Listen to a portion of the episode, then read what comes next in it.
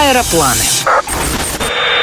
Корида, фламенко, паэлья, сангрия, футбол, дуэт Фредди Меркури и Монсеррат Кабалье и, конечно, Гауди. Все это Барселона, столица Каталонии, архитектурное чудо Испании, музей под открытым небом и самый красивый город на побережье. А еще любимая съемочная площадка Вуди Аллена и Педро Альмадовара. Горячие споры о том, кто основал сей град, ведутся до сих пор. Одна из легенд называет отцом Барселоны самого Геракла. Ну а центром модернизма и объектом грез миллионов путешественников ее сделал великий Гауди. Здесь находится большая часть его построек. Главным сооружением считается кафедральный собор, которому архитектор отдал 40 лет жизни. И это, конечно, обязательный пункт для посещения гостей. Вообще, количество туристов – это, пожалуй, единственный минус Барселоны. По наблюдениям журналиста Александра Гороса, чуть меньше их становится в холодное время года.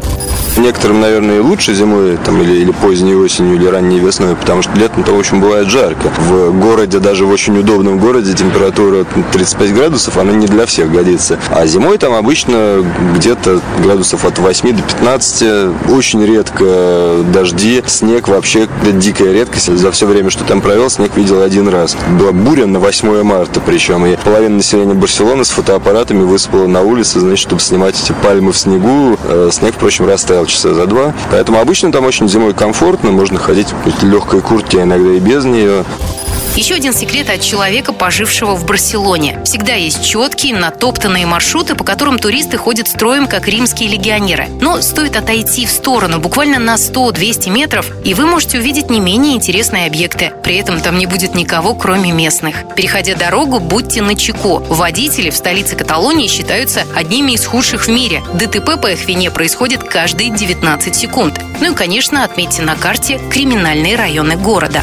Есть, например, большой достаточно квартал Раваль, и он тоже по-своему живописен. Но это квартал иммигрантский. Там в темное время суток пойти туда гулять, но если вы не чемпион мира по карате, это довольно надежный способ там лишиться некоторого количества денег. Нет, бить и тем более убивать вас не будут, но кошелек вытащить могут. Один мой приятель погулял по городу и сказал, ну, странно, Барселона такой белый город, а где же, где же, значит, вот иммигранты, где смешение раз? Я ему говорю, хорошо, хочешь иммигрантов, будут тебе иммигранты. Повел его в Раваль. Кончилось это тем, что у него вытащили из кармана бумагу бумажник, мы так и не успели догнать этого достойного человека, но вот мой приятель, он зато остался доволен тем, что Барселона не такой белый город, и с криминальной обстановкой все нормально тоже как-то. А ведь содержимое этого кошелька можно было потратить на билеты в музей Пикассо и на стадион футбольного клуба «Барселона», купить молодого испанского вина, пару евро за бутылку и закусить черным рисом с чернилами каракатицы, а также посетить лучший в Европе аквариум. Впрочем, бесплатно. Можно сделать глоток воды из фонтанчика на площади Каталония, чтобы непременно приехать в волшебную Барселону еще раз.